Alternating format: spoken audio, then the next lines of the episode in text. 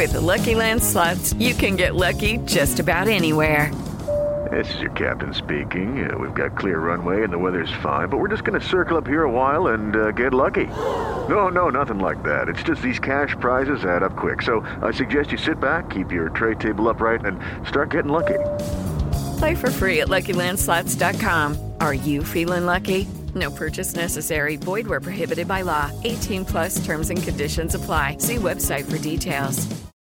Esses protestos estão agendados para começar agora, na verdade, a partir das 9 horas da manhã, no, no, centro, na Praça da Estação, que é o centro da cidade. Em nota, o governo de Minas né, se posicionou, diz que está super aberto para um diálogo com todas as categorias, que leva em consideração a necessidade de todos os servidores, tendo em vista a importância do trabalho desses funcionários para o Estado. O Executivo Estadual lembrou também que, apesar da crise financeira no Estado, Uh, o, o, o, parlamento concedeu um reajuste de 13% para as forças de segurança e defendeu a aprovação de um projeto de lei em tramitação na Assembleia Legislativa de Minas que prevê um regime de recuperação fiscal. Segundo o governo, se esse projeto for aprovado pelo Parlamento Mineiro, aí sim o Estado tem condição de fazer esse reajuste, uh, recompondo essas perdas inflacionárias. Adriana. Ok, valeu, Caterina. A Jovem Pan acompanha ao longo do dia as manifestações em Minas contra o governador. Tomara que sejam pacíficas. 10 horas em ponto. Repita. 10 horas. Termina aqui essa edição do Jornal da Manhã. 20 espectador, muito obrigado pela sua audiência. Continue com a nossa programação. Todo o conteúdo disponível para você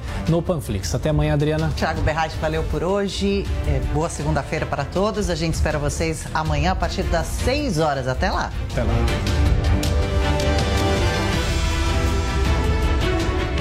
Realização Jovem Pan News. Jovem Pan Morning Show. Oferecimento. Loja e 100. Preço, prazo, crédito, entrega, montagem. Loja e 100 é solução completa. Aqui nas lojas 100 tem preço baixo em toda a linha. Venha logo aproveitar. Bicicleta Cole Alumínio Eudora Aro 29, 21 marchas e freio a disco. Nas lojas 100, só 1.698 à vista. Ou em 10 de 169,80 por mês sem juros. Aproveite. Condicionador de ar TCL Split Inverter Frio 9.000 BTUs. Nas lojas 100, só 1.898 à vista. Ou em 10 de 189,80 por mês sem juros. Preço baixo mesmo. É só aqui nas lojas 100.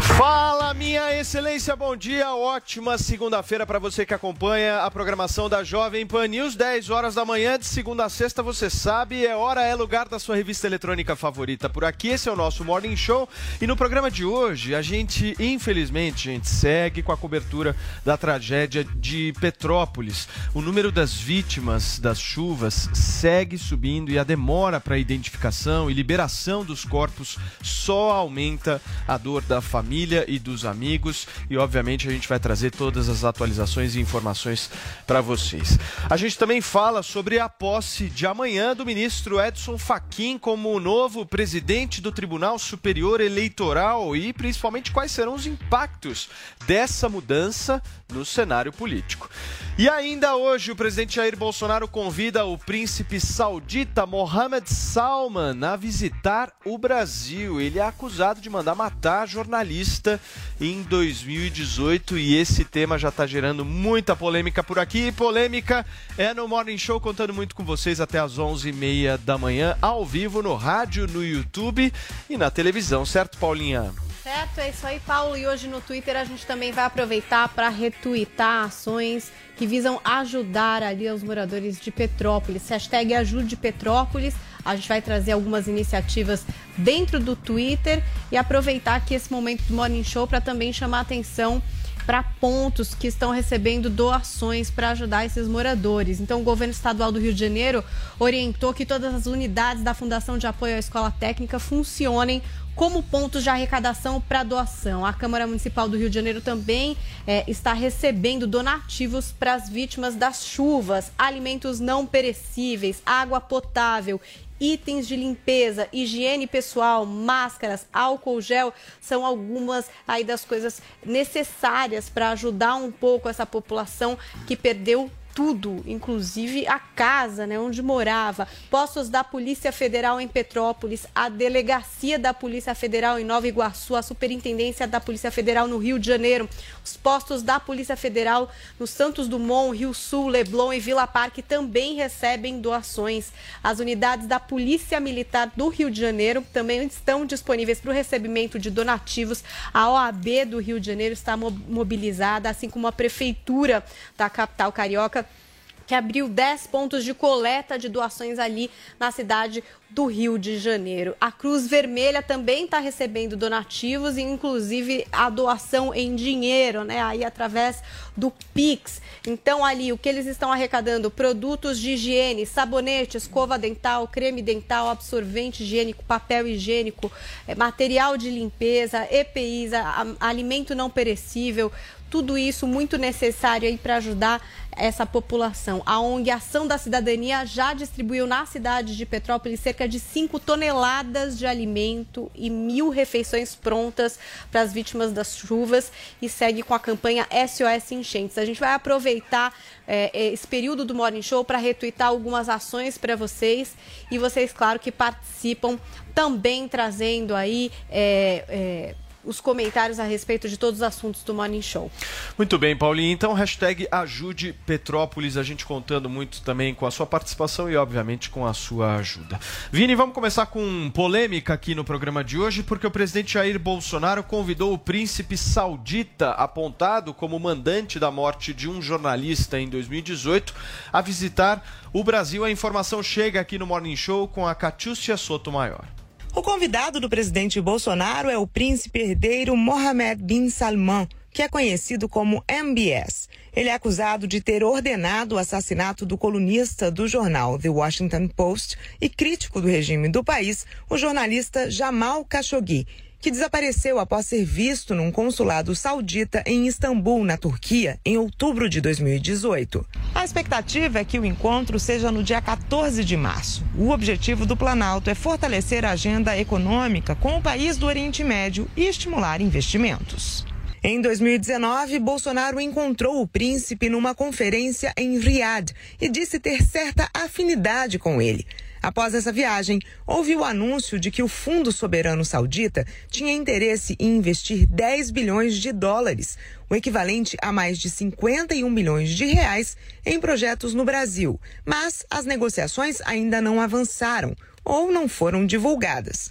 Há ainda a expectativa de o diretor administrativo do Fundo de Investimento Público da Arábia Saudita, que é um dos maiores fundos de investimento do mundo, com uma carteira de quase 500 bilhões de dólares, participar da viagem de março ao Brasil.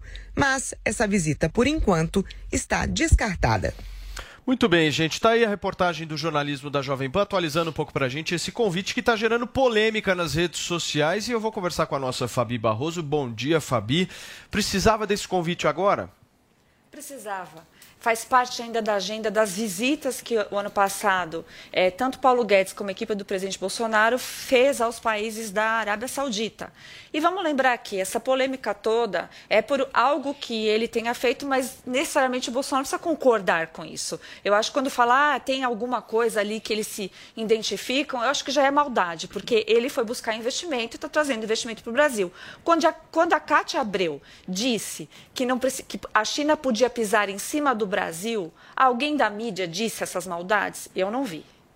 Agora, a gente vê uma mudança na política uh, externa do presidente da República. Vocês não enxergam isso? Porque eu vi um Brasil muito mais próximo aos Estados Unidos, muito mais solidário com os Estados Unidos, e agora a gente tem o segundo capítulo, o segundo episódio de um certo distanciamento, porque o próprio governo americano acusa o presidente saudita de ser um assassino. Como é que você vê isso, César? Não, como eu vejo, Matias, o, o, bolsonarismo nunca foi próximo aos Estados Unidos, ele foi próximo ao trumpismo, o que tem uma diferença brutal entre essas duas coisas, e a partir do momento que o Trump perde a presidência da República, ele não foi minimamente resiliente para se reorganizar nesse sentido. Agora, de fato, é louvável a, a, a tentativa, Fabi. Eu entendo o que você está colocando, o respeito que você está avançando nessa medida, mas veja, a, esse jornalista foi esquartejado. Ah, ao que tudo indica, tem, tem vídeos que as pessoas que perpetraram o crime o fizeram ouvindo música clássica. Pasmem. Então, a gente está lidando com um regime que, assim, é, é, atrocidades impensáveis. E o Bolsonaro diz que tem afinidade com essa pessoa. Então, não cabe muito valores interpretativos na medida em que ele foi categórico. Ele te disse: eu tenho afinidade com esse tipo de coisa. Então, não, mas não é exatamente esse tipo de coisa. É, foi em 2019 a viagem que é, ele e vamos fez, né? lembrar que uma coisa que o próprio Biden que produziu esse relatório dizendo que foi, foi escortejado pelo por esse príncipe, o Biden recebeu também o príncipe saudita. E como fica? A crítica incide da mesma maneira, pelo menos como eu vejo, independentemente de, de, de quem o receba, está endossando esse tipo de coisa. Quando eu digo, é, é, existe um regime. Esse regime se comporta de determinada maneira. Entre outras atrocidades que são perpetradas contra mulheres, contra LGBTQIA, enfim, uma série de coisas que vocês podem considerar que eventualmente ah, é coisa de esquerdista. Veja, mas se se preservar por direi- direitos humanos, direito das mulheres é coisa de esquerdista, a, a- a base que, que a gente tem pra, em comum para estabelecer o debate fica comprometida, porque isso não é coisa de esquerdista, isso são valores humanos que precisam ser preservados sob Mas o. César, o Lula também visitou a Arábia Saudita quando era presidente da República. Acho que esse ponto da visita é, cabe a gente discutir. Eu acho só que essa história, quero ouvir a Zoe também nisso, mas nós estamos discutindo também momento, né?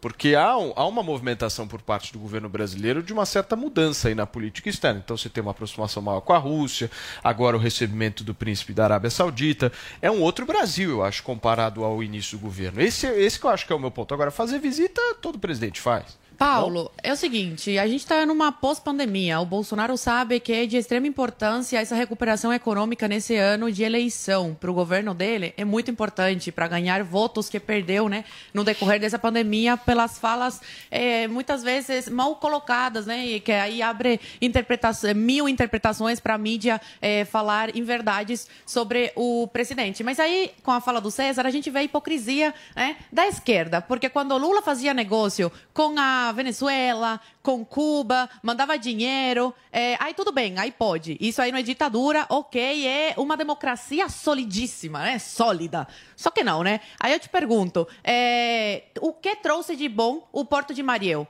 Nada. O pagador de imposto se endividou, está pagando até hoje essa dívida aí do Porto de Mariel e Cuba não tem nada. A gente sabe muito bem que Cuba não tem economia.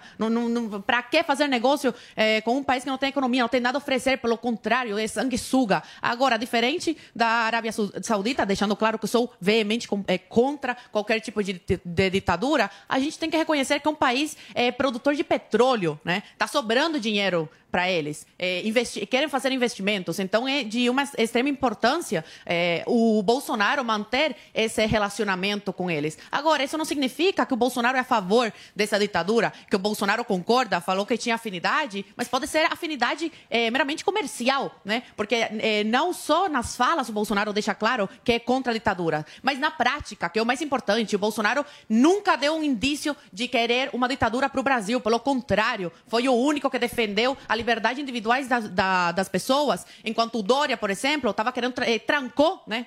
Trancou as pessoas em casa. O Bolsonaro é o único que é contra o passaporte sanitário, né? que tira a liberdade da pessoa de escolher se quer ou não se vacinar. Então, nesses pequenos detalhes, na prática, a gente vê quem é sim a favor da ditadura e quem não. É, ele deixou claro, o governo deixou claro no, no- no pronunciamento sobre essa questão de- dessa reunião que é, essa é uma reunião meramente comercial para trazer investimento para o Brasil. O Brasil está precisando para se alavancar, né, sair dessa crise econômica. Zoe, Zoe, você fala da, da hipocrisia da esquerda.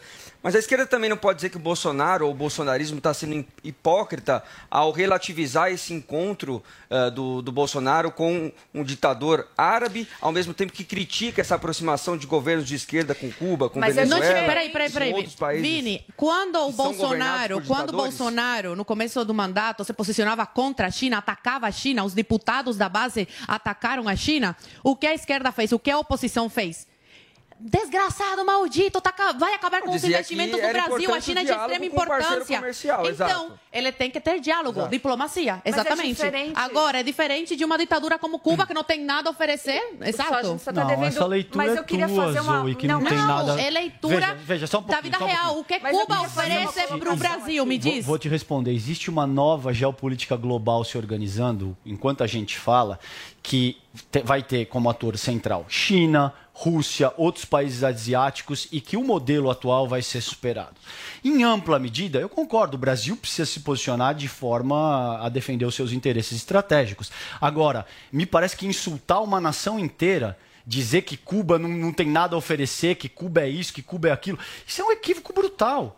Em ampla medida, principalmente porque você é cubana. Que Cuba entende? é isso, Cuba aquilo Então, quer, colocar os nomes. Você Aí acabou tá de dizer que Cuba não tem nada para oferecer, Sim. que Cuba é isso. É. Você você está se articulando dessa maneira. Sim. Só Me parece tristeza. um equívoco brutal O que a Cuba dizer tem a que oferecer? Cuba Tristeza. uma série de coisas. Eu lamento, Não, eu lamento uma que série você de coisas, mas que cita. você sendo cubano Cita, César. Cita. Não, não pode falar uma série de coisas. Tá parecendo o convidado de sexta-feira que Zoe, falou que Zoe. trouxe um monte de eh, investimentos Veja, da cultura toda para o nação- Brasil, dos toda Estados Unidos e não nação- citou Toda um. nação tem os seus problemas e tem coisas a oferecer. Esse Você é o tá termo- ignorando que Cuba é uma ditadura, é esse é isso? o termo que você está Não, utilizando. não é ditadura, Cuba. Eu não vou entrar nessa discussão contigo Não, porque a gente sim. ficaria o programa, o programa Não, inteiro. vamos, vamos trazer essas verdades para nossa audiência. Mas eu queria Sim, eu fazer teria, eu teria- eu diferenciação teria que que te o levar para a invasão da Baía dos Porcos. Por que, que houve uma, uma, um- uma agressão inicial a- a- ainda? Sim. É, é, a, a ditadura de o- Fulgêncio o- Batista. Ah, Mas não você é está um povo, justificando. Cuba é uma Deixa eu falar Eu uma quero só coisa te perguntar. Cuba é ditadura ou não é, César? Eu não vou te responder isso dessa forma. Mas eu gostaria de colocar uma. é- é- não é honesto quando se faz a comparação de que Bolsonaro está fazendo aproximação com a Arábia Saudita e que o Lula fez aproximação com Cuba, Venezuela, etc. Porque não é aproximação. No caso do Lula, ele deu investimento, ele deu dinheiro. O Bolsonaro não está dando dinheiro para o, o árabe, o príncipe árabe saudita. Tem uma grande diferença Ainda gente, bem, do né? Só me povo. faltava dar dinheiro pro É príncipe muita saudita. diferença, não é honesta essa comparação, cara porque faz um tirou de nós, tirou de nosso povo para levar para essas ditaduras genocidas que até hoje o povo sofre. O povo de Cuba sofre, não tem como negar isso. Paulinha, você quer. É que a Paulinha ela Perdão. já bateu o olho Queria aqui trazer e ela um- quer um jogar com certeza um negócio Ai, que vai ai, causar um tumulto agora neste programa. Fique à vontade, querida. Não, porque a gente teve essa representante da Casa Branca, que é a Jen Psaki, que fez uma fala a respeito, enfim, da atividade ali do Bolsonaro na Rússia. Eu vou ler o que ela disse e aí eu queria que vocês fizessem essa análise. Se a gente está acabando por prejudicar a nossa relação com os Estados Unidos ou se vocês acham que não, que no fim vai ficar tudo bem. Então vou trazer a fala dela. Ela disse assim, ó: "Eu diria que a vasta maioria da comunidade global está unida em uma visão compartilhada de que invadir um outro país, tentar tirar parte do seu território e aterrorizar a população certamente não está alinhado com valores globais. E então, acho que o Brasil parece estar do outro lado de onde está a maioria da comunidade global. Isso aí foi a resposta a um jornalista que, é, na verdade, queria saber o que é que o Biden pensou dessa visita do Bolsonaro ao Putin. Ela Esse é falou o que não ia ponto, endereçar Paulinha. exatamente a isso, mas trouxe essa fala aqui. Esse é o ponto, porque qualquer movimento que o Brasil faça no mundo, qualquer um, não é, ah, existe o mundo e existe o Brasil. Não, você tem impacto, tem relacionamentos políticos, tem acordos, tem, tem toda uma,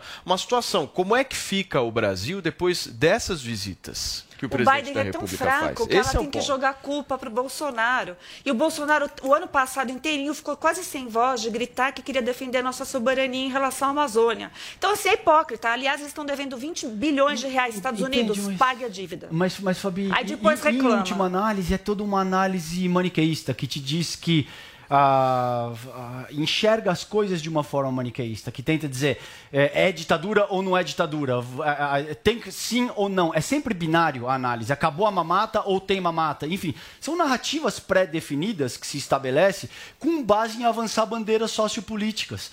Então, a minha crítica com relação ao que faz a Zoe é isso. É dizer, ah, Cuba não presta para nada porque tem toda uma audiência que se identifica com o ataque a Cuba e que, muito bem, então Cuba não serve para nada. Cuba é uma ditadura. E, veja, César, veja, espera, um assim, pouquinho, você deixa empobrece o debate, porque você elogia Não, não, Cuba, não, não, mas não. você não tá tem embasamentos dizendo isso? sólidos. Quem tá Me diz o que Cuba tem a Peraí, oferecer peraí, ao mundo. E me responde a pergunta que todo mundo quer saber. Cuba é Mas ou não tá ditadura? Desculpa, mas César, você peraí, fala genericamente. eu, vou, eu vou passar a palavra para você. Encerra o seu raciocínio, César, por Veja, favor. toda vez que você adota uma abordagem rasa, maniqueísta, que te diz sim tá ou não, certo ou errado, você desconsidera que existe um jogo geopolítico global que é muito mais complexo do que isso. Toda vez que você reduz a questão para não me responde porque você está querendo me colocar numa, numa saia justa, eventualmente Mas por dizer quê? É me tão responde. simples responder. Não, não é não- simples, ou eu estou tentando ditadura? te dizer que questões pertinentes a, a relações é só internacionais. é você está falando em cima de mim, eu não consigo, eu não consigo terminar de me articular.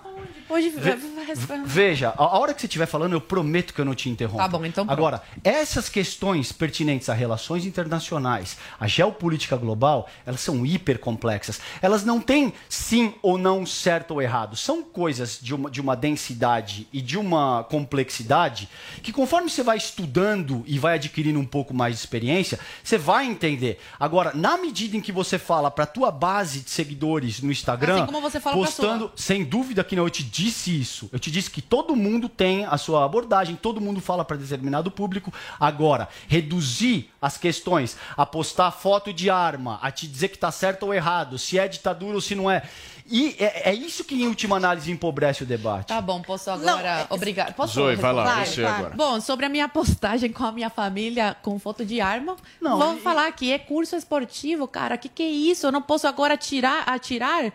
Qual o problema disso? Eu tô falando. Ah, o, O problema Instagram é que é, a minha casa. violência na Que vida vi- social do que país. violência? Tá maluco? Que violência? é a defesa.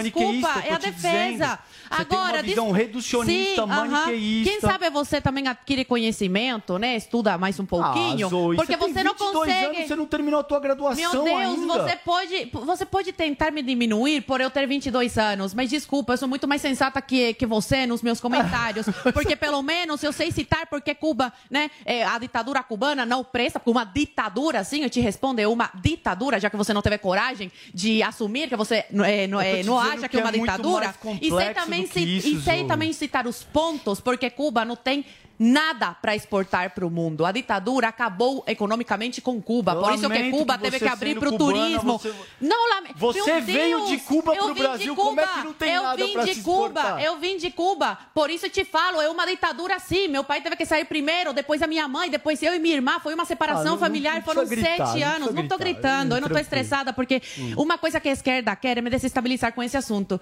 E agora eu tô muito mais madura nesse programa. Já Muito passei por bem. várias experiências aqui e eu vou tentar falar de uma forma tranquila sobre como Cuba, sim, é uma ditadura. Como famílias bem. são separadas eh, todos os dias, fugindo dessa ditadura. E como Cuba teve que abrir agora para os estrangeiros, não é porque é é uma ditadura menos rígida, senão porque não tem mais a mamata. A mamata acabou. O Brasil ó. cortou, Tá a Venezuela cortou. Invariavelmente Desculpa, depois da queda da União Soviética, eh, tiveram que criar o, o Foro de São Paulo, porque a- o socialismo estava destruído na América Latina. Aí Cuba, eh, o cara? Fidel essas e o Lula criaram o Foro de São Paulo. São não, o Foro de São Paulo é mamata, real. acabou a Tem mamata. fotos da- da- Frias, da- cara, das reuniões. Não, é você que parece, porque você não sabe citar uma coisa que Cuba exporta de bom. Me diga o que exporta. quieto. Porque Por que Cuba tem a fama de ser, ser um país caloteiro, pede empréstimos que nunca são pagos, tem dívida com o Brasil, tem dívida com a Argentina, com a Venezuela. Ô, Zoe,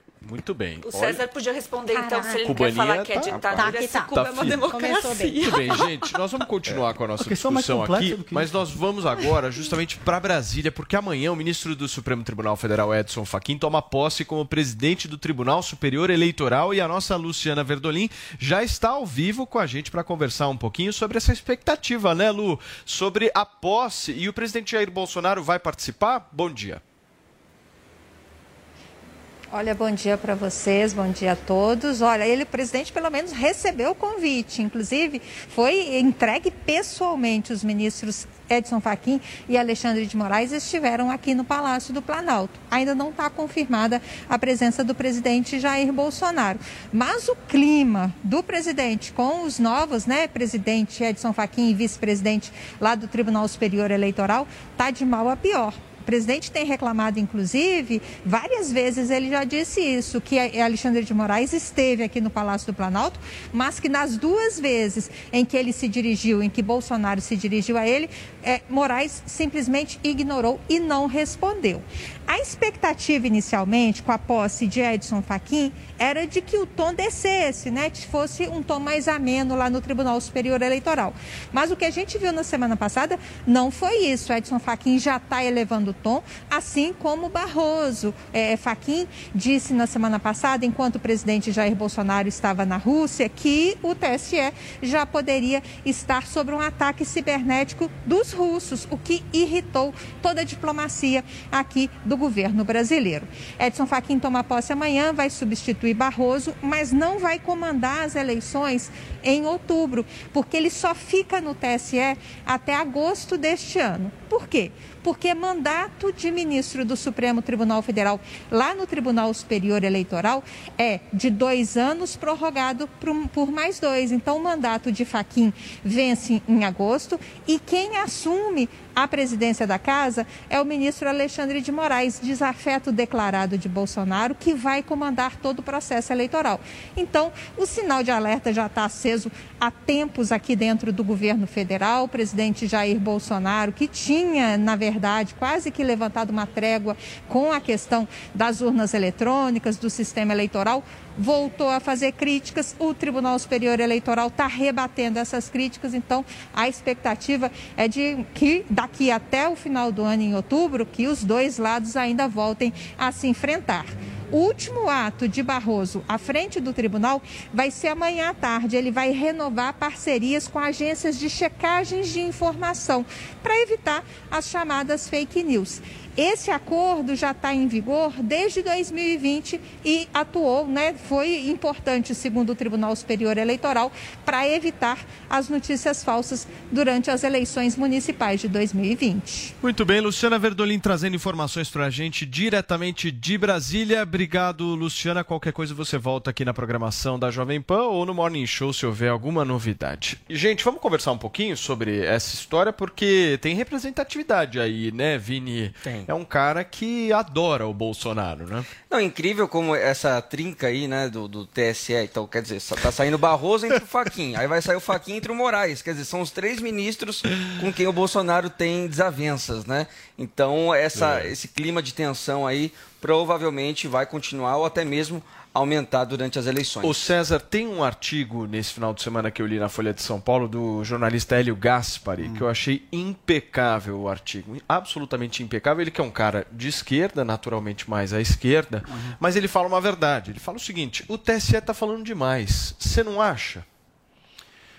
Não, não acho. Eu acho que o TSE deve agir preemptivamente, porque de fato é um ano complicadíssimo, Matias. A gente vai ter aí essas narrativas polarizadas, maniqueístas, que, que, que uh, enfim, a gente conhece bem, que vai dar acabou a mamata, a ditadura, o PT.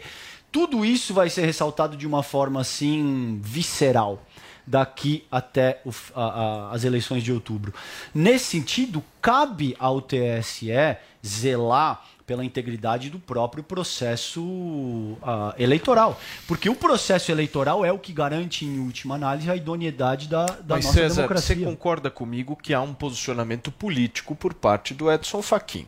Você não precisa ser de direita ou de esquerda. Você, não, você não. É visível isso. Hum. O cara, o Bolsonaro vai para a Rússia, e os caras vão lá e falam sobre a Rússia. O Bolsonaro fala A, os caras vão lá e falam B. Eu acho, pelo menos, que os caras do TSE, quem vai comandar a eleição, tinha que ter um mínimo, mínimo, não estou pedindo muito, mas é um mínimo de isenção. Os caras Matias, não podem eu te ter diria, posicionamento Eu te diria político, honestamente, sem, sem fazer jogo semântico contigo, que ninguém é isento. Todo Concordo. Mundo, todo mundo é absolutamente Plenamente. político. Concordo. Sobretudo na atuação do judiciário que gosta de se vender como uma instância neutra. Mas não em todo lugar do mundo.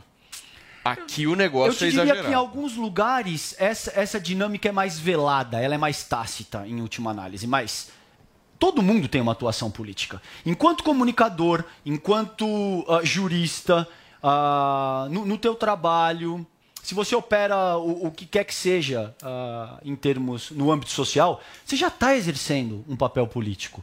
Nessa medida, ah, exacerbado como os ânimos estão a essa altura do campeonato, é óbvio que esses ah, juristas precisam se posicionar de uma maneira firme no sentido de garantir que essa tomada de, de- de narrativa não vá a, a tomar conta da eleição e, e inviabilizá-la em Eu última análise. concordo com o posicionamento dos ministros do Supremo em relação à defesa da democracia. Eu discordo plenamente do posicionamento do Supremo em relação a discordâncias que venham a ter em relação ao Bolsonaro. Ah, Mas Esse é interromper o ponto. aqui? São o que, que coisas o Fachin ou o Moraes disseram Não, com eu relação ao, ao Bolsonaro Por exemplo, você acha normal um ministro do Supremo Tribunal Federal ir lá a público no momento em que o presidente da República está fazendo uma viagem à Rússia? E eu tenho as minhas críticas, as minhas discordâncias em relação a essa viagem, ao que o presidente da República foi fazer Uhum. lá, mas eu não sou ministro do Supremo. Eu não vou comandar uma eleição.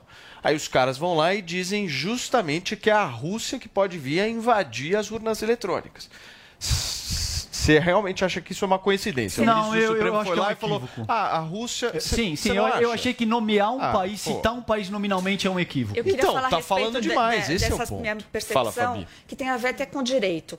Quando os ministros ele eh, fa faz essa colocação, eles estão equivocados pelo simples fato que eles estão atacando o presidente que foi democraticamente eleito. Tudo bem, tem o preventivo para frente, mas existe um poder ainda na, na, na cadeira do executivo que tem que ser respeitado. Quando se coloca que o Bolsonaro tem ânimos é, contrário aos ministros do STF, isso é o contrário. Foram eles que estão provocando e estão perdendo totalmente as estribeiras. Na semana passada, quando eles falaram dos russos, eu trouxe os dados aqui de conhecidos que as maiores invasões hackers nem são promovidas pelos russos, são pelos chineses, por- até para esclarecimento. Então, ele insu- insultou o povo russo, insultou o brasileiro, que não respeita, porque para o brasileiro, os 57 milhões que votou no Bolsonaro, quando você ouve esses ministros falando, você tem a percepção que eles não respeitam o voto desse brasileiro. Então, eles precisam esperar esse período acabar. E vamos lembrar aqui que o Faquin, ele foi representante da CUT,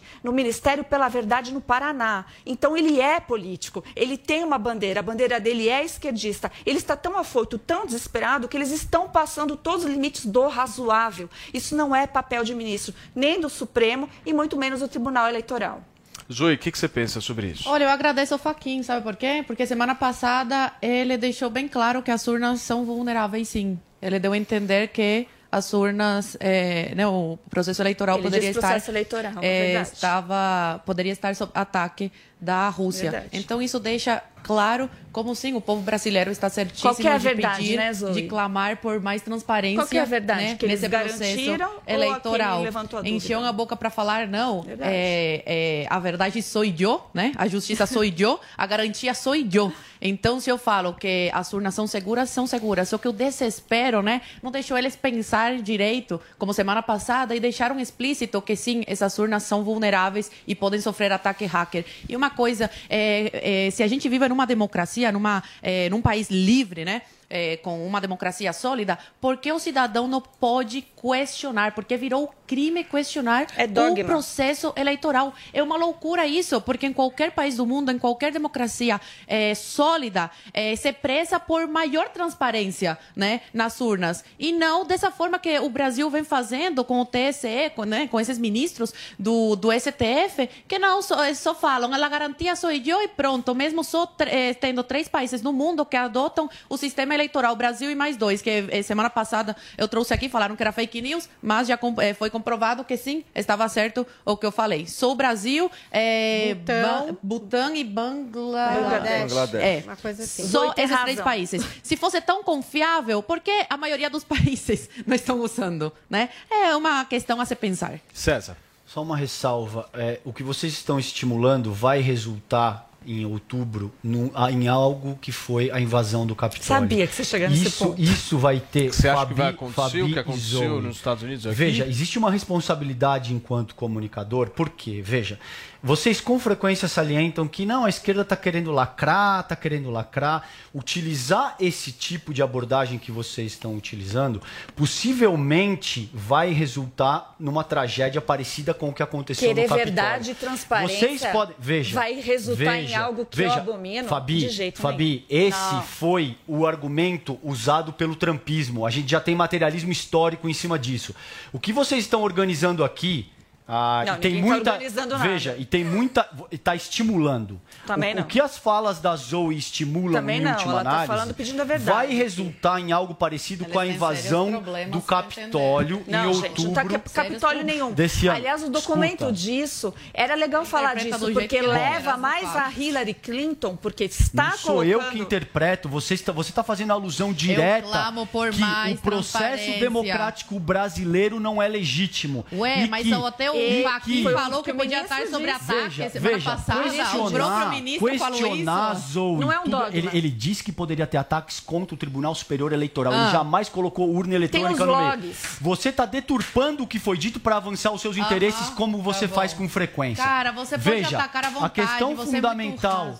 Fica calma, nós estamos debatendo. Eu fica debatendo, calma. mas você ataca pro lado Veja, pessoal, vai pro lado pessoal, calma, porque não fica tem calma. argumento, desculpa. Veja, veja. Não, ninguém está indo para aspecto pessoal nenhum. o que eu Ai, tô meu te Deus. dizendo é, use a tua voz de forma responsável, Você porque o também. que você está fomentando vai explodir em algo parecido com o que foi o Capitólio desse ano. Possivelmente a gente vai conversar em outubro, a gente vai ter que noticiar esse tipo de tragédia e isso vai estar vai tá gravado, Zoe. Você tem uma não responsabilidade enquanto comunicadora e a tua fala, a tua por fala, transparência. a tua fala tem ressonância. Quando você faz alusão à transparência, mas em última análise diz que nenhum resultado que não seja a vitória do bolsonarismo não tem é forma aceitável, alguma. Com esse sistema isso eleitoral vai produzir Não. algo parecido Tá, César, com o que mas por foi o exemplo, Capitólio. por que, que não de aprovaram Deus. o voto impresso auditável para ter maior transparência? Ou por que o Brasil Porque não isso é um adota absurdo. o... Não, peraí, deixa eu terminar. É a mais confiável do Ah. mundo, cara. Você sabe que, você sabe que a maioria dos não. países é usa irônica, a urna. Três Peraí, peraí, rapidinho. acabou de Tem a urna eletrônica de segunda geração. A do Brasil é a mais atrasada. Porque o Brasil, né? Porque esses ministros não prezam por maior transparência e procuram trazer para o Brasil essas urnas mais avançadas. Foi o Porque a método gente está que é usando o direto. era- Deixa o eu método passado. Foi o método que foi usado para eleger o próprio Vocês estão Bolsonaro, discutindo a questão das urnas eletrônicas e do voto auditável, mas isso aí já foi uma discussão vencida no Congresso Nacional, né? Pois é. assim que vai ser a eleição. De- Pois foi vencida, foi vencida, adianta- mas os ministros Mas- mas, trouxeram Mas esse tá tema numa- semana numa passada. a gente tem que zelar Eles que disseram que lutar por ela. Mas Não vamos para a parte prática. hoje. A gente Peraí, não peraí, peraí, conformar peraí, assim. turma. Você acha que o entendo. Faquin deu margem? Vamos para a tipo parte prática. Ele falou, ele não Vai deu rolar margem. Ele foi objetivo, Não, mas ele falou sobre o, tribunal, não sobre as urnas, tá né, atrelado, Fabi? porque quando você pega as informações das urnas, você transporta isso para um sistema que chama ESA-Data. Se isso está vulnerável, acabou as eleições então. Ele, ele precisa explicar. Veja, não é o Fabi, é bolsonarismo que tem que explicar. que você tá não, não é. Estou pedindo transparência ao ministro que declarou algo que eu não concordo, porque ele não poderia ter declarado se não tem certeza. Se é verdade que isso é vulnerável, ministro Faquim, por obsequio, mostre essas investiga- investigações para nós. E já vou deixar aqui para depois ser usado. Eu não estimulo nenhum tipo de violência, nenhum tipo de caos, porque eu não concordo com nada que se propague o caos. Se o Bolsonaro perder nas urnas, eu serei aquela que fará, falará, ok, vamos para a frente e vamos posicionar contra e vou fazer oposição ao próximo governo. Mas jamais eu vou estimular aqui uma invasão do, como houve no Capitólio. E por falar do Capitólio, existem papéis, estudos que está ligado a, a Hillary Clinton. Então, isso ainda também não está fechado nos Estados Unidos, que foi o Trump. Essa afirmação é leviana. É leviana foi a Hillary dizer. Clinton que é organizou. leviana dizer. Não está fechada ainda. Tem estados dos Estados Unidos que so- é, recorreu para as Supremas Cortes é, estaduais de lá e reverteu o processo nessa questão do Trump. Fabi, então, da onde vem a ideia que a invasão do Capitólio foi orquestrada pela das Hillary? investigações dos Estados Unidos, de estados, inclusive, ter revertido já. Não foi o Trump, foi a, foi a Não Hillary foi o- Clinton. o- aquele discurso do Trump não teve nada a ver com a invasão. Existem muita Ele dúvida. convocando big Não convocou- crowds, que Não, foi o termo não, que ele usou em inglês. Não, não, tem nada a ver, foi a Hillary não, Clinton. Deixa eu voltar aqui não. pro país. Ok. Olha só, ô, só um minutinho. Vai continuar assunto? é. Porque a eleição vai Vamos- ser vamos eletrônica Isso. da é, urna primeira eletrônica, geração com todos enfim. esses- Nós vamos ter que apertar o botãozinho e vai fazer aquele barulhinho Não, e infernal, outra coisa, certo, como o Vini? Paulo falou, ah, mas é um assunto que já passou, Não né? A gente passou. foi derrotado. Não, já passou pelo mas eu Congresso, gosto me muito, refiro, Eu gosto que é o- muito da que é frase, o preço da liberdade é eterna vigilância. Perfeito. Então a gente não pode se conformar. A gente vê atrocidades acontecendo, a gente vê prisões arbitrárias eh, acontecendo, a gente não pode sentar e assistir a isso. A gente tem que se E revoltar inquéritos Cuba, ilegais. pra rua e, e, e, e- ficar vigilante. E Zoe, com vamos lembrar, tem inquéritos ilegais ocorrendo Ô, nesse peraí, sentido. Quem falar é legalidade. Se Peraí. se comprova. É. Exatamente. né? Tanto o que disse o Faquin, Exato. mas também o, quando o presidente Bolsonaro vem e diz que tem provas É. é, de fraudar Tô e que esperando a no fim Fachin acabou não apresentando essas provas. Acho O que Faquinha e o. STF, o STE ainda não comprovaram né, que as urnas são 100% confiáveis. E aí? eu tenho que tem que confiar? Então, você não confia as provas, Você não é eu tenho que confiar na fala Até deles? hoje, você acha que Não, teve alguma eu quero fraude maior eleitoral? transparência. Eu quero Como maior é que é, transparência. Paulinha? Não, até hoje a gente usou. Em quantos, é, quantas eleições a gente usou na eletrônica? Desde quando que é? É, Existiu essa é uma algum pergunta. caso provado Talvez de algum quarto- tipo quarto de também. fraude? Eu posso dizer que tipo tem problema? um processo judicializado aqui em São Paulo, que inclusive eu participei disso, é, das últimas eleições municipais, porque houve sim uma dúvida, e essa dúvida até hoje não foi respondida pelo Tribunal Regional Eleitoral daqui de São Paulo. Muito bem. Gente, vamos conversar um pouquinho sobre questões internacionais agora. Hoje a Rússia e a Ucrânia devem se reunir para tentar uma solução diplomática para toda a crise que a gente está vendo. O Luca Bassani, nosso correspondente internacional, já está conectado com a gente. E Luca, eu queria saber qual que é a situação na região nesse exato momento. Bom dia. Não sei se é bom dia aí, boa tarde. É, Aqui já é boa tarde, mas bom dia a todos vocês do Brasil. Exatamente, durante o final de semana, muitas reuniões aconteceram entre chefes de Estado, principalmente aqui na cidade de Munique, eh, em que vos falo, uma reunião sobre segurança da ONU. Muitos chefes de Estado estiveram presentes, o próprio chanceler alemão Olaf Scholz, a vice-presidente americana Kamala Harris, assim como o presidente ucraniano Volodymyr Zelensky, que foi um dos, dos principais eh, chefes de Estado que esteve aqui, principalmente nesse momento de crise. Hoje foi chamada de maneira extraordinária uma reunião da Organização por Segurança e Cooperação na Europa. É uma instituição, uma organização eh, onde 57 países são membros e Kiev fez um apelo a todos esses membros para que fizesse exatamente uma reunião nessa segunda-feira e discutir, ou pelo menos chegar a acordos para es- reestabelecer a paz em partes do país que já estão muito complicadas, principalmente nas regiões separatistas, rebeldes do eh, extremo leste do país, onde está a cidade de Donetsk. Muitas pessoas foram evacuadas dessas cidades nas últimas, nos últimos dias em direção à cidade de Rostov, na Rússia, obviamente apoiados pelo presidente Vladimir Putin.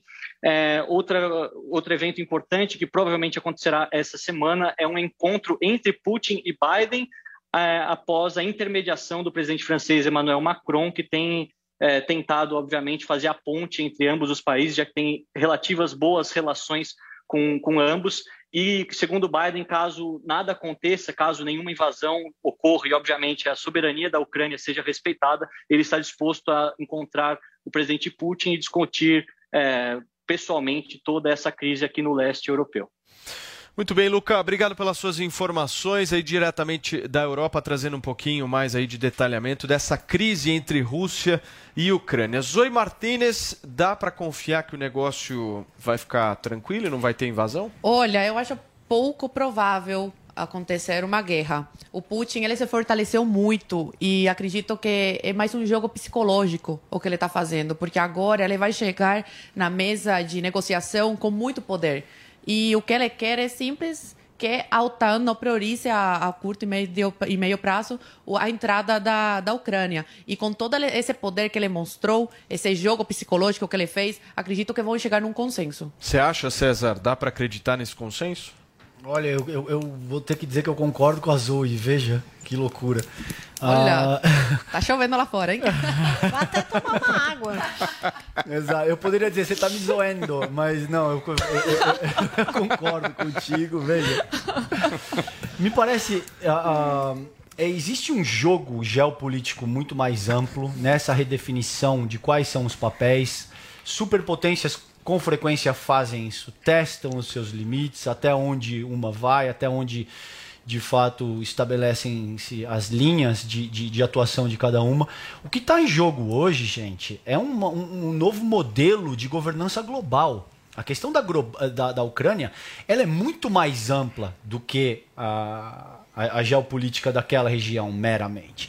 Ela dá conta de um novo modelo de governança global que tem China, que tem Rússia, que tem outras organizações que transcendem as potências ocidentais e que todas essas forças, de forma hiper resumida, porque, enfim, não vou me estender muito nessa análise, mas ainda estão se assentando. Então, todas essas uh, uh, esses atores no, no, jogo geopolítico global ainda estão testando quais seus limites e eu concordo com a Zoe nesse sentido. É, Putin se fortaleceu, ele vem para a mesa de negociações muito forte nesse sentido e ele não quer invadir a Ucrânia. Ele quer que, em, em última análise, a OTAN respeite os, os, os, limites que estão colocados nessa medida. O que o Putin faz é o famo aquela famosa frase: vou criar dificuldades para vender facilidades. Basicamente é isso que ele está fazendo, porque quando ele coloca essas tropas da maneira como ele colocou, o que, que ele faz? Ele obriga os caras a sentarem na mesa com ele. Esse é o ponto. É para isso que ele fez tudo isso. Eu também acho que não vai Tem ter. Tem um guerra. ponto aí, ô Paulo Matias, que ó, é, o Putin está com baixa, é, é, é baixa popularidade. Então ele está vendendo isso, é, tentando fazer com que o povo se aproxime dele. É uma pena, mas eu também acho que não vai acontecer a guerra, até porque os interesses, até também do Biden, o Biden também está com baixa popularidade, ainda tem aquela ilusão de ah, vamos vender uma guerra. E espero que não haja guerra, né? Eu também prezo pela paz. Agora só uma ressalva, Fala, gente. César. Perdão. Veja que a gente não está discutindo aqui a, a, Rússia ou a China posicionando tropas na fronteira do México. O, o argumento do Putin é forte nesse sentido. Você não está atravessando o mundo inteiro para posicionar as suas tropas na fronteira do Canadá. Imagine, por exemplo, veja o que, o, o que foi a crise de outubro da década de 60 a, quando, quando de fato a União Soviética posicionou mísseis em Cuba porque existia todo. É, é, é, a respeito dessa complexidade que, que, eu me refiro, entende? Não existe um povo que é vilão e o outro povo é bonzinho. São questões hipercomplexas da geopolítica internacional. Agora, você não vê os russos colocando tropas na fronteira com o Canadá. Você não vê a China colocando tropas ou avançando uma eventual aliança militar na América Latina. Ela compra terras. Sim, mas isso, isso é, faz parte do jogo econômico, Fabi. É, mas assim, é assim como os americanos. Ah, não, eu não acho temerário. acho. Veja, dentro do jogo democrático ah, e, na área econômica, isso não é temerário. Temerário é invadir e desestabilizar democracias legítimas. E isso é temerário. Turma, eu, preciso. Ô, Fabi, eu preciso, okay. eu preciso ir para um rápido intervalo comercial, mas na volta, Vini, a gente vai trazer atualizações aí sobre o que acontece em Petrópolis, no Rio Sim. de Janeiro. Tem debate sobre as eleições 2022. Dória mudando de estratégia. Agora vai, hein, Paulo? É fato Agora isso? Agora vai. Agora, Agora vai, turma. São 10 horas e 44. 24 minutos.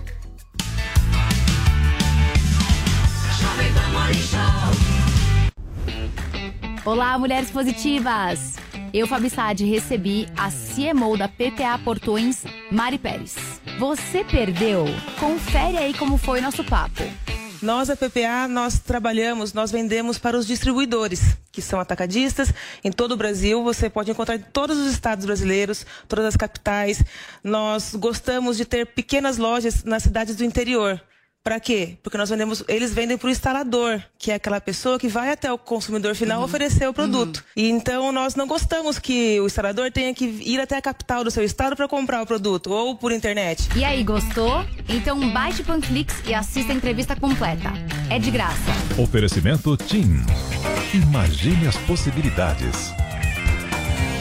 Sabia que agora todo mundo pode comprar e vender Bitcoin e outras criptomoedas pela conta grátis Mercado Pago? É isso mesmo, bichão. E ó, vou te contar pelo app é fácil, rápido e muito seguro. Não precisa ser tubarão nem baleia do mercado financeiro para comprar não. É para todo mundo. O que não dá é para ser peixe fora d'água e perder essa, né? Então voa, baixe agora o app, abra sua conta grátis Mercado Pago e compre já suas criptomoedas com toda a segurança. Mercado Pago, agora vai. Jovem Pan Morning Show.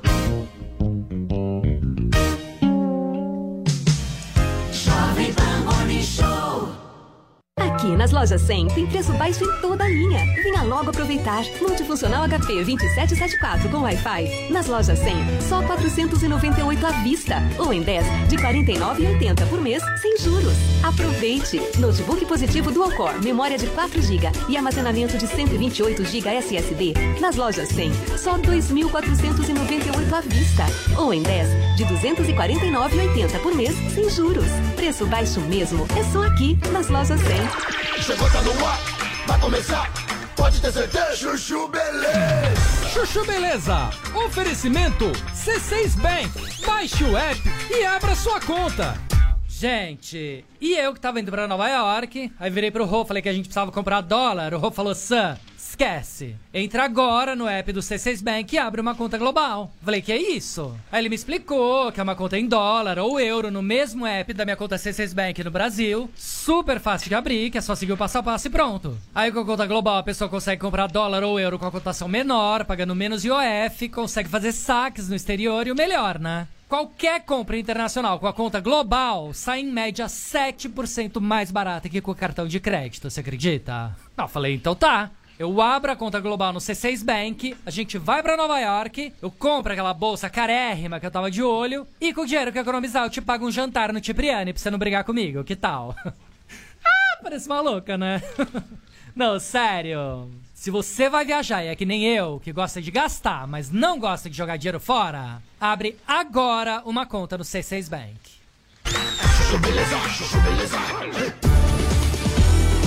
Sandra, meu nome é Sandra.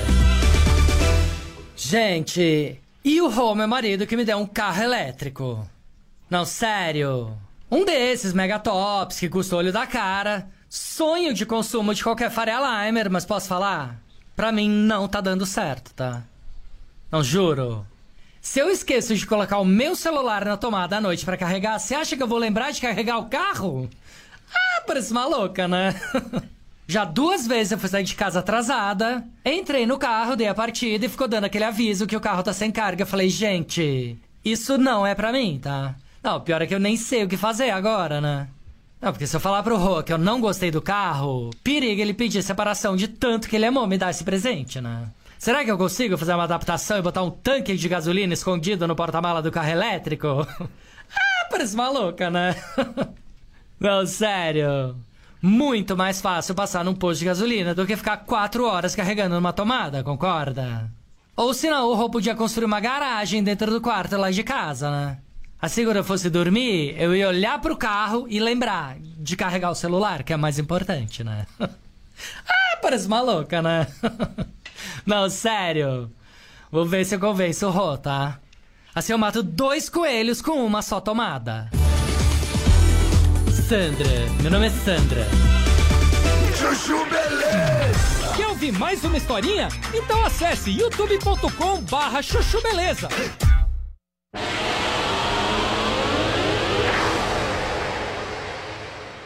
duas horas da tarde, liguei para minha esposa, falei com ela que estava em casa quando ela saísse do colégio, que ela trabalha no colégio, para ela me avisar que eu ia buscar as crianças. Quando foi 4 horas da tarde, ela me ligou, falou que estava chovendo bastante, que era para meu encontro dela. Quando eu fui para o encontro dela, já estava muita água na cidade. Eu consegui chegar lá pelo milagre de Deus, que meu carro já estava dando até umas deslizadas na rua. E de lá eu já não consegui sair. Olha, gente, são 10 horas e 51 minutos. Nós estamos ao vivo para você que nos acompanha também através do rádio, conversando justamente, analisando aí a matéria do nosso Matheus Coelzer sobre tudo que acontece lá em Petrópolis. E olha, somente quem enxerga essas imagens vai conseguir ter o sentimento. Se você apenas está nos ouvindo aí, com certeza não vai conseguir enxergar a tragédia que nós estamos vendo, porque são imagens absolutamente fortíssimas. Eu quero poder trazer mais informações aqui com o Matheus, que já está conectado e ele tem acompanhado, né, Matheus? Está aí o Matheus. O Matheus tem feito um excelente trabalho aqui na Jovem Pan News e acompanhado bem de perto esse drama vivido pela população lá de Petrópolis e vai trazer um pouco mais de atualização para a gente, né? Bom dia, Matheus. Olá, Paulo, e a todos que nos acompanham aqui no Morning Show. Olha, uma situação muito difícil aqui em Petrópolis, um clima muito triste, né? Chegamos ao sétimo dia desde a tragédia e quem nos acompanha por imagens pode ver. A gente fala aqui do alto do morro da oficina A informação que a gente tem agora, confirmada pela Defesa Civil, existem diversos profissionais da Defesa Civil que estão nesse momento lá e possivelmente existe mais um corpo que foi encontrado.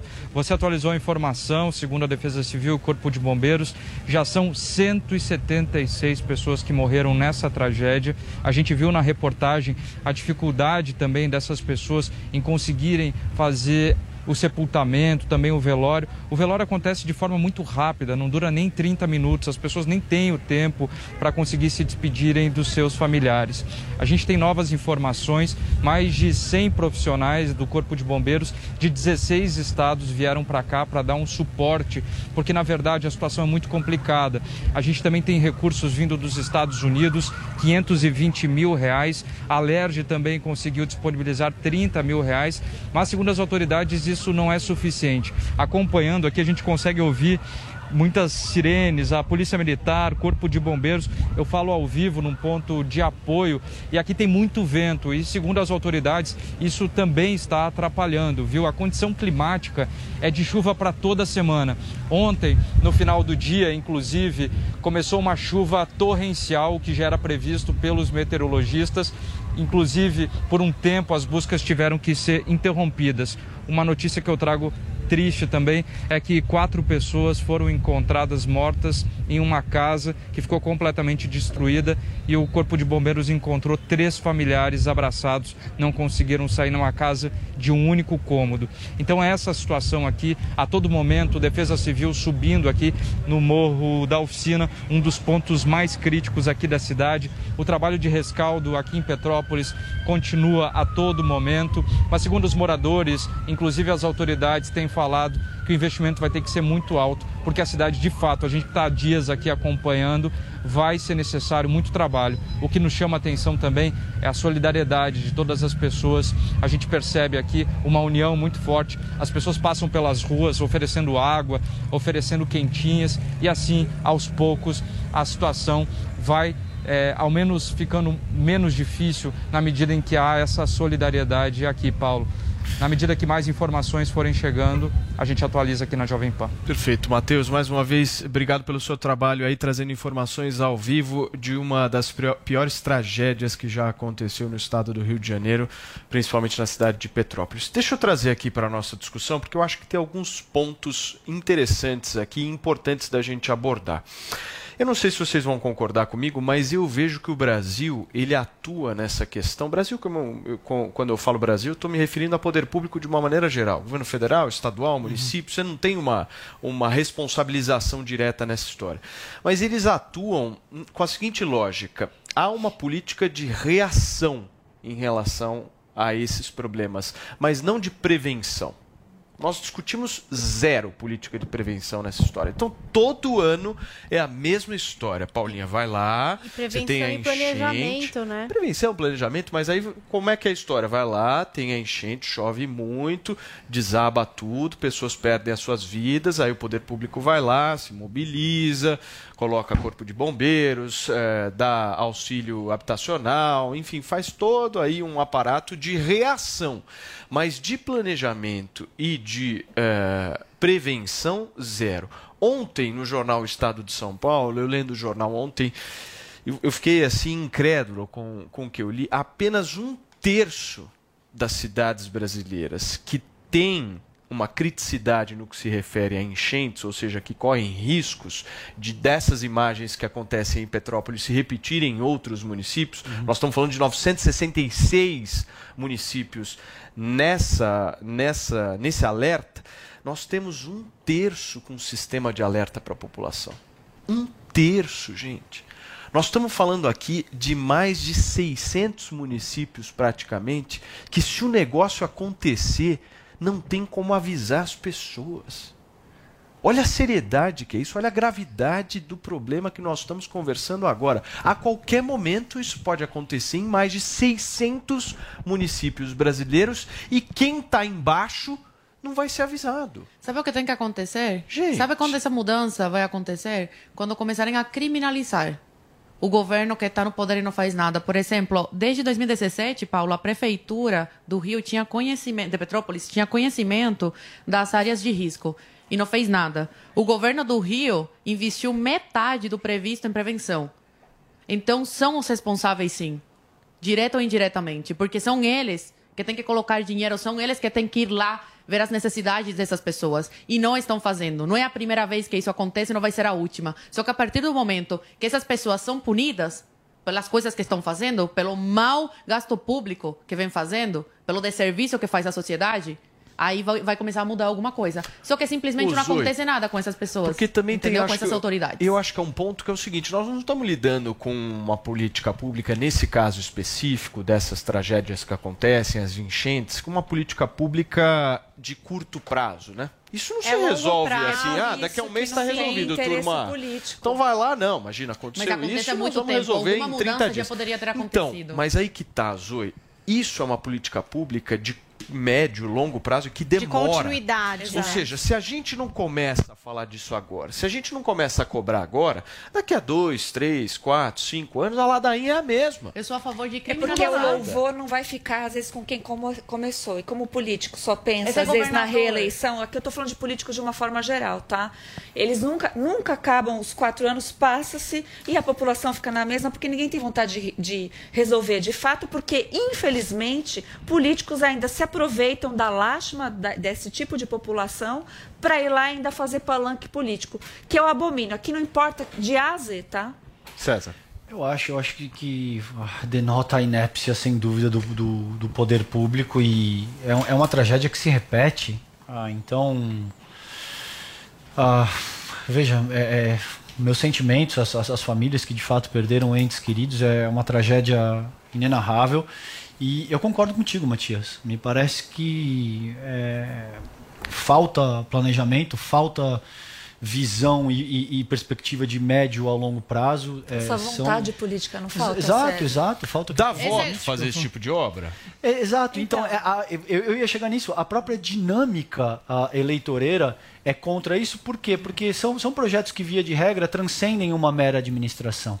Então, você vai ter que ter algo que começa em determinada ah, gestão, vai terminar em outra. A pessoa não tem interesse em fazer isso e quer inaugurar todo tipo de obra para fins ah, político-eleitorais. Então, a, a gente precisa ter um pouco mais de civilidade e, e senso ah, público no sentido de, de endereçar essas questões para além de determinado mandato ou para além de, de- de determinada gestão, porque as consequências no fim do dia são trágicas. É esse tipo de coisa que a gente, essas imagens que a gente está vendo aí e esse tipo de dor de gente que morre abraçado porque não teve como O governo do sair Rio deveria prestar atrás. depoimento. Como. Cadê a justiça? O governo do Rio deveria prestar depoimento para explicar por que isso investiu metade do previsto em É, eu prevenção. concordo. Por que, que não chamam? Por que a polícia não chama? Queria trazer uma nota do Instituto de Arquitetos do Brasil que eu achei bem interessante, porque traz exatamente esse ponto da recorrência, né? Então diz assim, ó, toda área de risco, o que se anuncia há tempos já está aí. O território espolhado, maltratado, exaurido não suporta o que nele colocamos à força, gentes, coisas, ou retiramos a fórceps, matas, minérios, águas. Os rios não têm onde alargar sua corrente, como é seu direito nas cheias. O solo não absorve as chuvas que chegam torrenciais. As encostas devastadas não se seguram. Sabendo tudo isso, não mudamos um milímetro o que realmente é a causa, o modo como o capital trata o território. Aceitar a indecente concentração de renda e de decisões é pactuar com as mortes e a devastação que nos impactam a cada ano. Então, assim, é Eles isso, é todo ano, coisa? é igual. Oi? Eles propõem alguma Não, coisa, só porque aceitam sociedade civil também federal. seria legal. Não, eles federal. dizem assim, ó, se não tomarmos a pulso as reformas urgentes, agrária, urbana, tributária, se não recuperarmos direitos e investimentos no que importa, saúde, educação, moradia e trabalho, se não escolhermos governos que se contraponham a esse sistema de exploração, toda ação será inócua. Paulinha. Nesse verão É, trágico, o Instituto dos Arquitetos do Brasil une-se mais uma vez à dor das famílias atingidas na região serrana Sabe do qual Rio de é o maior problema que eu enxergo nessa história toda? Não tem dono esse assunto. Esse tema não tem dono. Não Porque tem quem chega e fala, não é comigo o problema. né? Não existe. Ultrapassa É, fronteiras meu, de estados, Ah, não, de é o prefeito, é o governador, ah, não, isso é culpa do Bolsonaro, isso é culpa. de- Aí fica, não, é- não tem dono, não tem o cara que pega o negócio e fala o seguinte: é meu o problema, quem vai resolver sou Aí eu. joga pra chuva, E se pra assunto natureza. não tem dono, esquece. A gente vai ficar nessa, nesse ping-pong. Mas tem dono. Mas a habitação não é um assunto que tem dono? Não, a habitação é dividida entre município, estado, governo federal. Ué, então, mas é responsabilidade o de todos, não é? Sim, sim, mas o que, que acontece? Quando é responsabilidade de todos, pelo menos na minha avaliação, a responsabilidade é de ninguém. Vamos dar uma orientação, né, como título É de até ninguém. de informação. Vocês que foram atingidos por isso, não deixem de judicializar depois a questão, tá, gente? Procurem procuradoria, ouvidoria, tá para isso, assistência judiciária é importante. Não fiquem desesperados falando que nunca dá certo, nunca dá certo porque às vezes não é procurado. Então, eu sei, às vezes é, a gente fica com uma perspectiva errada e eu sinto muito por isso. Eu gostaria que isso fosse mais eficiente. Aliás, eu acho que a gente deveria ter educação infantil jurídica para você saber de verdade, cidadão, quais são seus direitos. Muito bem. Gente, eh, vamos falar de eleições agora? mudar de assunto aqui no nosso Morning Show, porque o PT, Zoe Martinez, lançou o senador Fabiano Contarato para o governo do Espírito Santo Cuidado e criou que mais um processa. obstáculo para aquela federação com o PSB. Quem está ao vivo com a gente para conversar um pouquinho, explicar melhor essa relação entre os dois partidos é a nossa Beatriz Manfredini. Tudo bem, Bia? Vai rolar casamento ou não? Tá difícil de sair esse casamento, viu, Paulo? Bom dia para você para todo mundo que nos acompanha. Agora nós temos mais um entrave, né? Mais um obstáculo para a criação dessa federação. O PT anunciou então que vai lançar Fabiano Contarato, senador atualmente, né, a pré-candidato do governo do Espírito Santo. Qual que é o problema? O Renato Casagrande, o atual governador do Espírito Santo, vai disputar a reeleição e ele é do partido PSB. Justamente PT e PSB são os dois partidos que estão encabeçando essa tentativa de federação, junto com outros dois, o PV e também o PCdoB. Ontem, Fabiano Contarato publicou uma foto nas redes sociais ao lado do ex-presidente Lula, agradecendo então esse anúncio aí de que ele será o pré-candidato ao governo do Espírito Santo, diz que está à disposição do partido e também da população capixaba, e isso gerou então esse novo entrave. Nos bastidores, o que se fala é que essa candidatura né, de Contarato pode ser uma resposta a um encontro que Renato Casagrande teve recentemente com o ex-juiz e ex-ministro Sérgio Moro. Né? A gente lembra que Moro vai eh, tentar uma vaga no Palácio do Planalto, vai se candidatar a presidente da República. E esse encontro de Casagrande com Moro não foi bem visto pelas autoridades do PT, que criticaram bastante essa reunião. Logo depois, então, quando essa relação já estava meio azeda, o PT acabou anunciando Contarato, então, como pré-candidato ao governo do Espírito Santo. A gente lembra, né, Paulo, que para fazer uma federação, os partidos eles não podem lançar candidatos diferentes, precisam atuar como um único, uma coisa só e lançar um mesmo candidato. Por isso, essa federação agora encontrou mais esse entrave, parecido com o que tem aqui em São Paulo, onde o PT quer lançar Fernando Haddad e PSB não quer abrir mão de Márcio França. Então, essa federação aí, para deixar mais forte uma possível chapa Lula-Alckmin para o Palácio do Planalto, cada vez está mais difícil de sair. Muito bem, Bia, obrigado pelas suas informações aí sobre o cenário eleitoral para esse ano de 2022 e a gente vai repercutir justamente essas informações que a Bia trouxe aqui no próximo bloco, porque agora a gente vai para um rápido intervalo comercial. Tem estratégia do Dória, tem pesquisa, tem PT, tem Zoe Martinez, tem Olha o que você possa imaginar. Paulo. 10, ah, 11 horas e 5 Acredita, minutos. Paulinho. Fica por aí que daqui a pouquinho essa turma volta aqui na Jovem Pan News.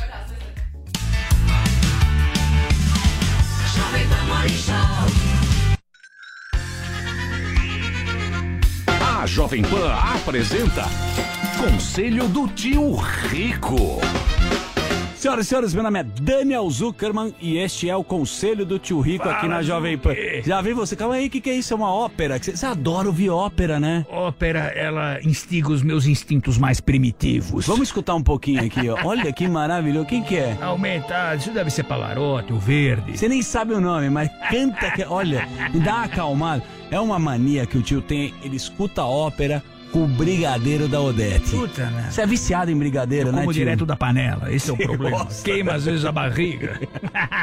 uma maravilha. Maravilhoso. Minha mulher fica louca que eu derrubo tudo no sofá. É, é uma maluquice sem fim. Tio, vamos pro conselho aqui.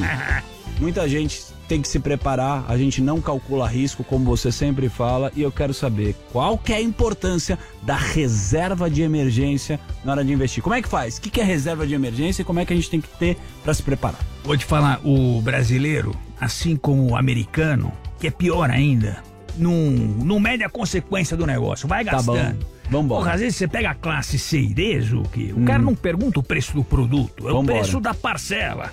É isso aí. E eu falo o seguinte: money talks. ou seja, É O dinheiro fala. manda. É isso aí. Fala, manda, e se você não tiver ele, ele não aceita desaforo.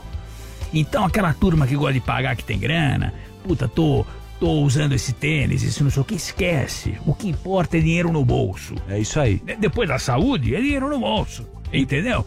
Então, quanto antes você começar, você não interessa se é um real, dez reais ou um bilhão. Se você tá, tem um projeto no teu negócio que Tá realmente ficar rico, o que importa é dinheiro no bolso, o resto é balela. Mas traduz a reserva de emergência para todo mundo entender.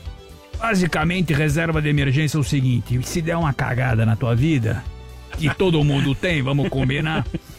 Você consegue socorrer pelo menos em, em um ano você já tem um negócio resolvido. Sabe qual é o problema? A, a turma fica alavancada. Porra, paga aqui, paga parcela. No, eu falo pra Dona Odete, minha cozinheira. Tá. Falo, Dona Odete, se a senhora tiver parcela de alguma coisa, a senhora tá demitida. tá certo. Eu gosto que você já vai na jugular. Esse negócio de parcela é um perigo. Eu tenho Aju- medo. Ajuda em algumas coisas, mas Isso. é um perigo. Então é é uma o seguinte- corda que todo mundo dá pra você se enforcar. Paga à vista e tem o seu dinheiro se der algum desespero aqui. Papai você- sempre falava: tem dinheiro, compra. Se não tem, não compra. Boa, tio. Esse foi o conselho do tio Rico aqui na Jovem Pan. Você quer mandar um beijo grande pra quem? Vou mandar pra uma grande mulher, uma das mulheres mais elegantes. Quem é? Dulce Pugliese. Dulce Pugliese. Lembra do Edson Bueno? Edson Bueno da Mil. Edson Bueno da Mil, maravilhoso. Ah, e a Dulce é uma mulher extremamente elegante. Um beijo grande pra ela. Minha mulher Betina adora ela. Pô, já quero negociar um seguro com você. Esse Um foi beijo o grande. Esse foi o conselho do tio Rico aqui na Jovem Pan. Conselho do tio Rico. Jovem Pan Morning Show.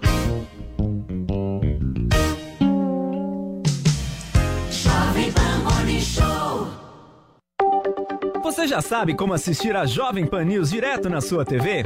É muito fácil. Se você tiver TV por assinatura, procure pelo canal 576 na NET, Claro TV, Sky e DirecTV Go. Pelo canal 581 na Vivo TV ou pela Oi Play. Acompanhe também nas parabólicas. Agora, se você quiser assistir no celular ou tablet, é só baixar o Panflix na sua loja de aplicativos e assistir 24 horas no mundo todo. Jovem Pan News. Esta é a Jovem Pan. Aqui nas lojas 100 tem preço baixo em toda a linha. Venha logo aproveitar. Bicicleta Cole Alumínio Eudora Aro 29, 21 marchas e freio a disco. Nas lojas 100, só 1.698 à vista. Ou em 10, de 169,80 por mês sem juros. Aproveite. Condicionador de ar TCL Split Inverter Frio 9.000 BTUs. Nas lojas 100, só 1.898 à vista. Ou em 10, de 189,80 por mês sem juros. Preço baixo mesmo. É só aqui nas lojas 100.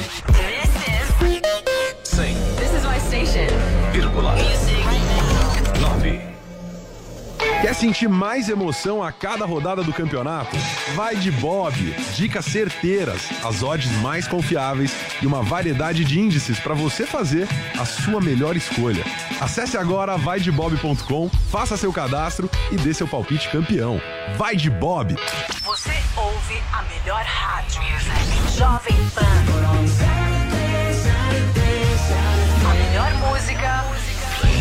I'm begging, begging. One radio, all the hits. Esta, I love the radio station. É a Jovem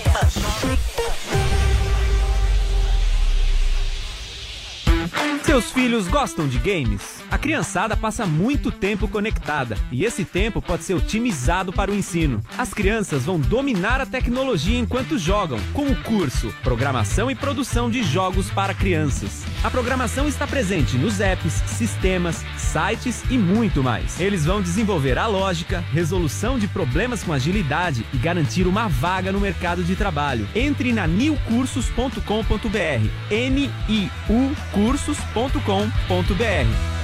Jovem Pan. Yeah, yeah, aluguei um conversível vermelho da cor do amor. Pra ver se você me olha e me dá bola, não me enrola, por favor. Coloquei mais combustível pra não precisar parar. Antes de me perguntar se ainda falta muito pra chegar, sente o vento na cara e relaxa. Sorte a sua me tecendo um ar. Tanto faz. Tô te achando um pouco sem graça. Preferia ter ficado em casa. Tanto faz. Yeah. Veja, baby.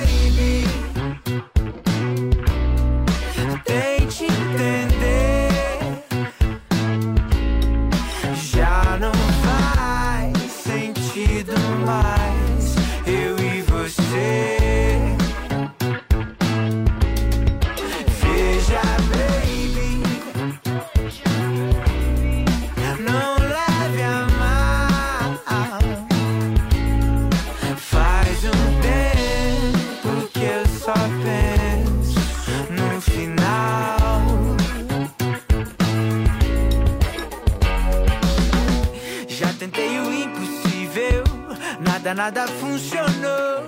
Toda vez que cê me olha, o peito gela, eu não aguento esse terror. Gata ia ser incrível, a gente não precisa parar. Tanta coisa pela frente, mas infelizmente não vai dar. Sente o vento na cara e relaxa. Sorte a sua me tecendo um ar. Tanto faz. Tô te achando um pouco sem graça. Preferia ter ficado em casa. Tanto faz. Yeah. Veja, baby.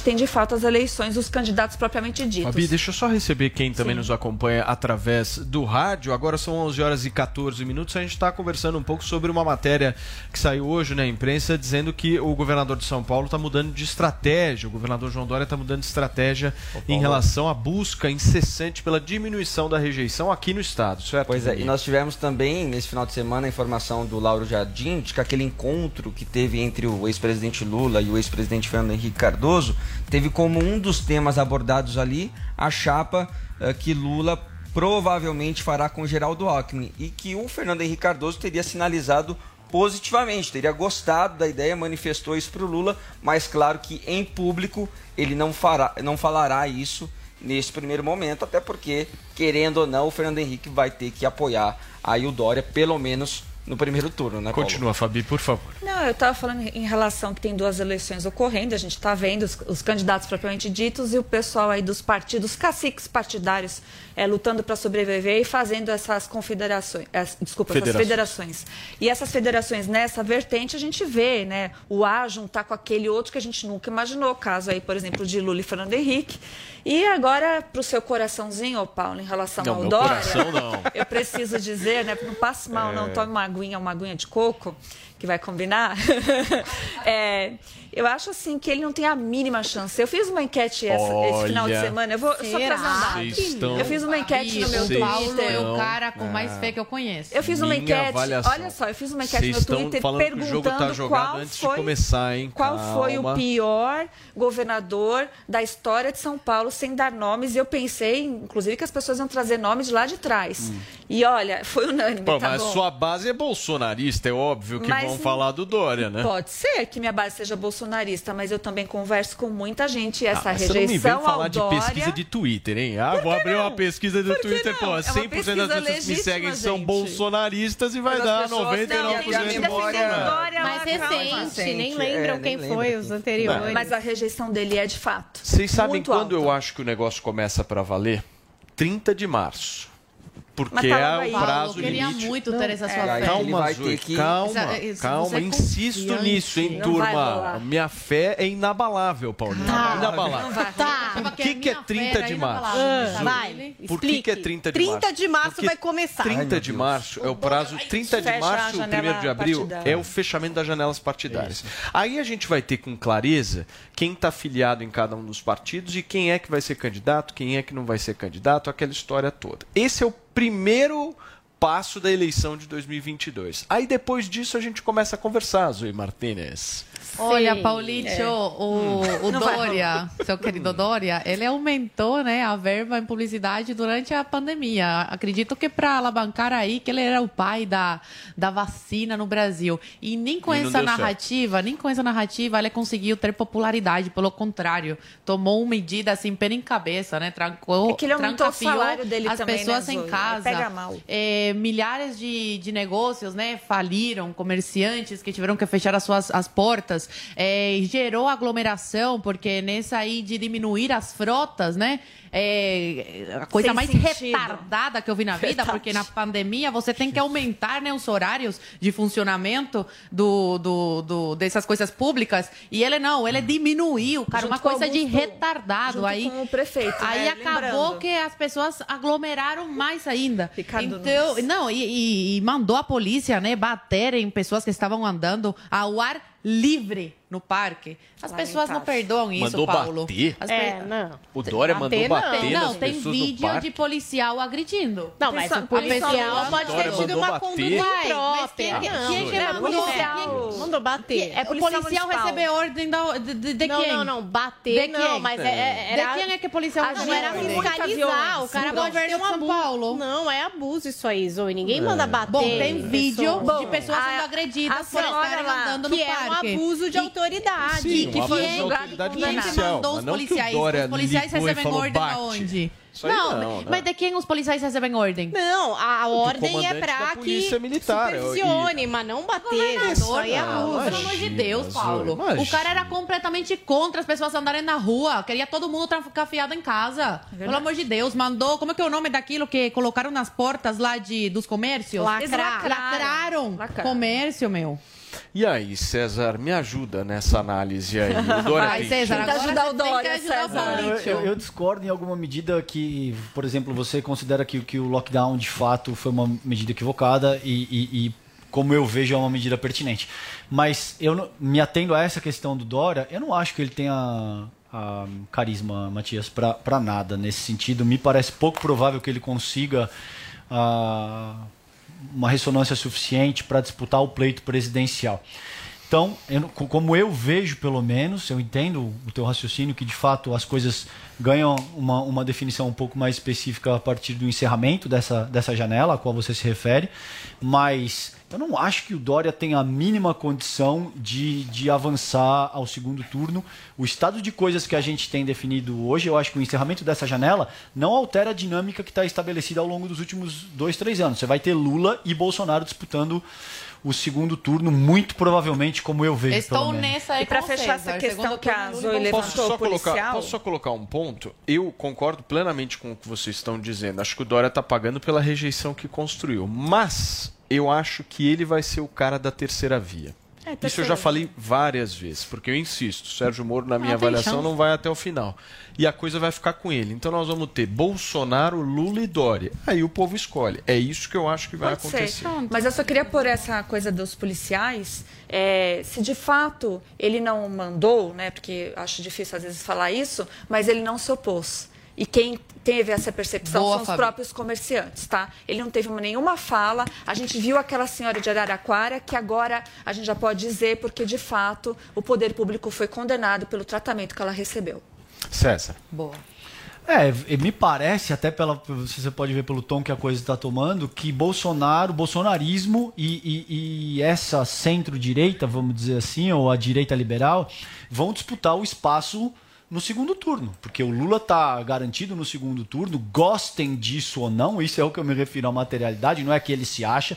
Existem todas as pesquisas de diferentes institutos que não são organizadas pelo PT ou são esquerdistas. Mas salto alto prejudica a eleição. Sem dúvida, mas eu não Porque vejo. nós não temos uma eleição constituída, Precisa, você precisamente por isso, Matias, que ele está organizando uma federação. Precisamente por mas isso não que tá ele está organizando. escutando. Precisamente, veja, precisamente por isso. Está organizando. Claro ele colocou não. o Geraldo Alckmin em última análise. Eu te perguntei, te não, parece, mas isso- te parece que Claro. Alckmin na, vice, na vice-presidência torna a candidatura do Lula mais palatável? Você me disse sim. Claro. Me Mas por pois é. o cara é Isso- conhecido como isso- mais neutro, O ato demonstra. mais- menos do radical. foi um ato inteligentíssimo. Pois é, né? isso te demonstra de muitas formas, de, de, de uma maneira prática, que ele não está com salto alto. Que isso é uma narrativa que está tentando ser avançada para minar a campanha dele, dizer, ah, o Lula está se achando. César. O Lula tá com papo de já ganhou. Você não ouviu, Paulo, ele dizer nada nesse sentido de que eu já ganhei, comigo é assim. Claro que eu vi, ele está decidindo o ministério. Aonde? Não, é no tá Twitter trocando, dele, é. dizendo o que, que ele vai fazer, Sim. qual vai ser o ministério, qual vai ser o ministro. Já tá vendo a posição do Geraldo Alckmin no governo. Revogar reformas. Isso aí, pra mim, é salto alto, cara. Não, pra mim não salto caracteriza altíssimo. salto alto e ele tá com uma abordagem bastante plural nesse sentido. Ele tá colocando o Alckmin, que é um representante histórico da direita liberal. Se isso não é um sinal de que eu estou adotando Socialismo eu, eu, eu, fabiano. eu procuro ouvir todo mundo, eu procuro adotar um, um, um tom Eu acho mais só- ameno. Eu acho só. Concordo, essa jogada do Alckmin, na minha avaliação, foi jogada de gênio, pensando eleitoralmente. Não discordo em nada do que você falou. Meu único ponto é: acho o PT fominha. É fominha. Porque se você for analisar aqui em São Paulo, tá bancando candidatura do Haddad contra a candidatura do Márcio França. Poderia muito bem ceder em São Paulo e fazer uma puta de uma chapa Haddad. como e ceder o Haddad Sabe por que é sem o Alckmin aparece também? com 38%, Sabe por que o PT é fominha? Matias. Porque ele nunca olha para o Ciro. Eu não sou esquerdista para levantar essa bola aí, mas eu acho, ele olha lá para o Ciro e nem considera o Ciro. Então eu acho realmente que eles são pé- é, salto alto e não consideram as Gente, o outras Haddad, lideranças o Haddad, esquerdistas. veja, o Haddad Só no auge do antipetismo teve 47 milhões de votos. No auge do antipetismo. Quando essas narrativas de quebrou o Brasil, do, da mamata, do kit gay, tudo isso estava no auge. O Haddad teve 47 milhões de votos.